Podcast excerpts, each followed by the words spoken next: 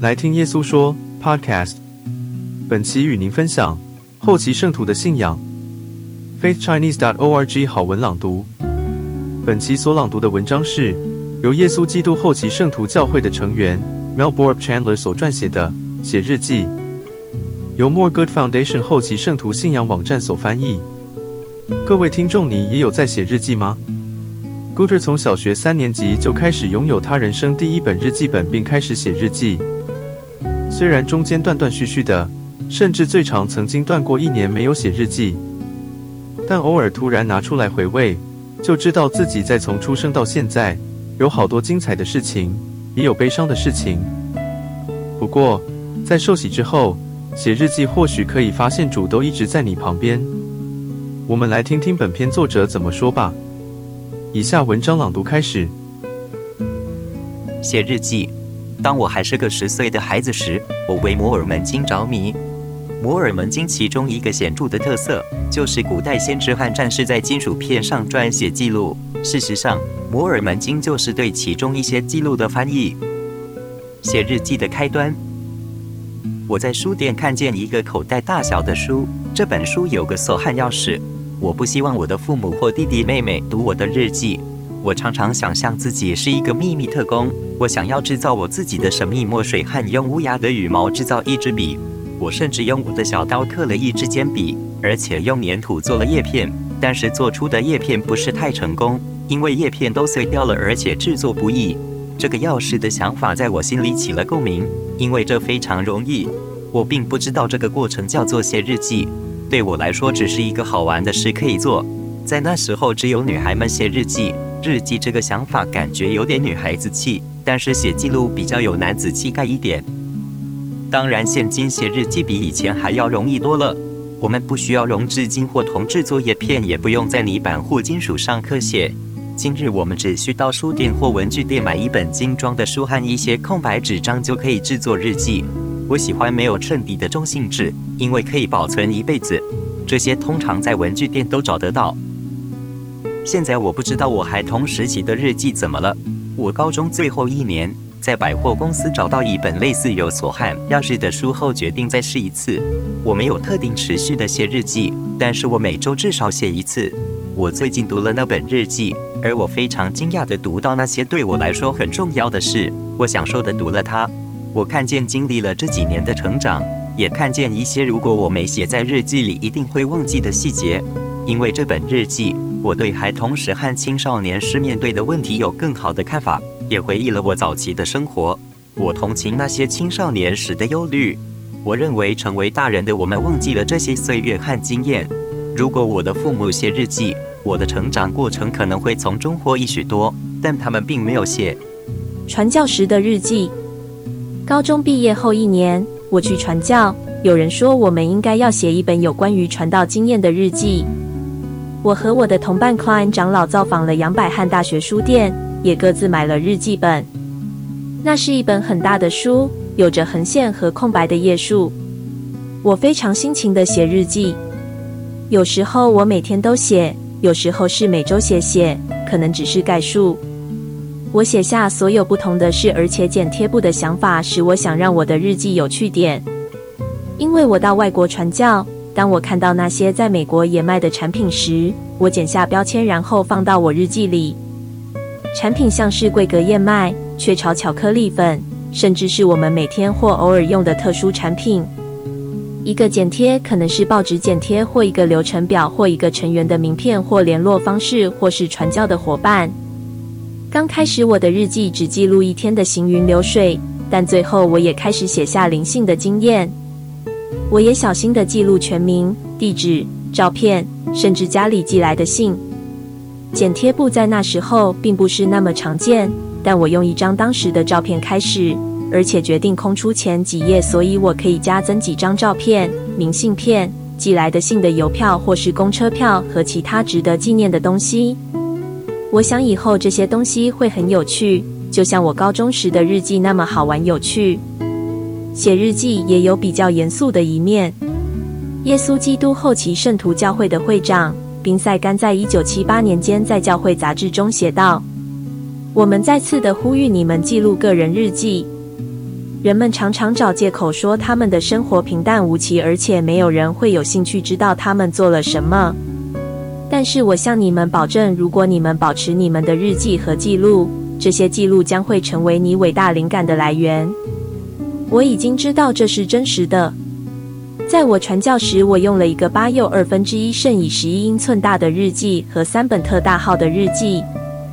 它们都是我记忆的宝贵收藏，而且增强我的见证，帮助我成为更好。我可以寄圣诞卡片、生日卡片，因以写下名字和地址而写信。我也保留那些写给我的信，而且按照我在的城市名字做归类。现在我有一个不错的文件档案历史。另外，现在有了 Facebook，一些慕道友及我们帮助他们洗礼的人和我有了联系。他们很惊讶我有这么多传教经验的收藏。我在阿根廷遇见的一些人知道有人真的在三十多年后还记得他们时，也流下了眼泪。他们也告诉我一些我没写来下来的关于我的一些好笑和有启发的故事。日记带来的珍贵回忆，我收藏这些日记，甚至今日我仍然记录日记。我发现写日记可以使一个新的想法显露，有新的体认。也在我生气或沮丧时，给我一个机会来宣泄。而且有时候我的记录比较像一个公开、持续的祷告，向神祈求帮助和表达感谢。我也写下一些我后来才记得的儿时经验。说也奇怪，许多年当我读我的旧日记时，真的获益许多。我可以看到我怎么成长，而且怎样因为辛勤的做这些小事，让我今日的生命不同。我有时候也觉得。那些后人们可以因为认识我的生命而获益、考验、成功和其他关于我的生命的事。家谱的普遍显示了的更深一层的证明。耶稣基督后期圣徒教会总是非常重视家谱，因为他们相信家庭是天堂的房角石。救恩计划告诉我们，每一个人不论生死，都可以有机会接受或拒绝福音。圣殿也是一个这个信念的外在显示。人获得超生，并不是一个人达成的，而是与他印证成为永恒的家人一起。不管是因他的父母在圣殿里的圣约，或是透过持有权柄的人在圣殿里的印证仪式。利麦基喜德圣职，一些我的祖先们留下他们的日记，使我有机会可以读到其中的一些。他们的故事都成为我的灵感。虽然我没有认识他们本人，我觉得我认识他们。他们并不只是族谱里的名字，他们是真实的人，有真实的人生故事、奋斗和成功。阅读他们的日记和认识他们的这机会时，我有对他们难以形容的满足感和爱。当然，我常常提醒自己，有一天我的日记会被不是自己的人阅读。我写日记时不会写下归罪的事情，会是活在负面情绪中，这会让我失去写日记的目的。我会写下鼓舞人心的事，我怎么样做生命抉择，甚至是我曾犯过的错。我了解其他人可能会因为的经验获益。我不粉饰我的缺点，同时我也不活在我的缺点里。我对于写日记有一个的见证，就算现代先知像是宾塞甘从没劝诫后期圣徒教会的成员写日记，我还是觉得这是一个很棒的想法。从事这件事和阅读我祖先们的日记，让我非常欢喜。此外，我们基督信仰的传统告诉我们，神住在我们里面。如哥林多前书第三章第十六节提过，我也曾听过神住在细节里。我的日记是我的默祷，使神可以有机会透过我的写作，借着微妙的方式行奇迹。这些写作可能可以启发和帮助我的家人、亲戚，真的将孩子们的心转向他们的祖先。对我来说，这是一件有启发性的事，一个成长的机会，了解和感谢什么曾经是我的挑战、成功，甚至是失败。写日记是我的祝福和启发，它给了我明晰的思考、了解、同情，也在我属世和属灵的旅程中帮助了我。这是教会领袖最近写到关于写日记的话，引用自利阿赫拿，二零一二年五月，视为神圣译文。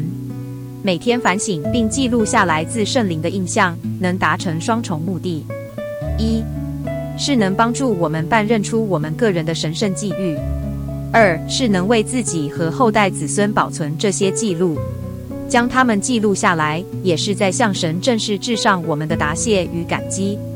我依照我自己的经验做见证。我知道写日记可以做到以上所有这些事。我知道教会领袖被启示来教导我们写日记的重要性。耶稣基督后期圣徒教会的成员，Neil Borup Chandler B。人生说长也不长，说短也没那么短。然而，人生真的很多时刻是如此印象深刻，但也许是基于本能，或是什么原因，不知不觉我们却忘了，我们前生与天父在一起，自愿参与天父的救恩计划。来到了这世上，那么珍贵的一生，或许有本日记本，把自己当做摩尔门经各章节的各先知记录者一样，如尼腓一书第一章的开头最后的一句话：“我尼腓写下这记录。”以上是本期 Podcast 分享，感谢您的收听。以上分享是奉主耶稣基督之圣名，阿门。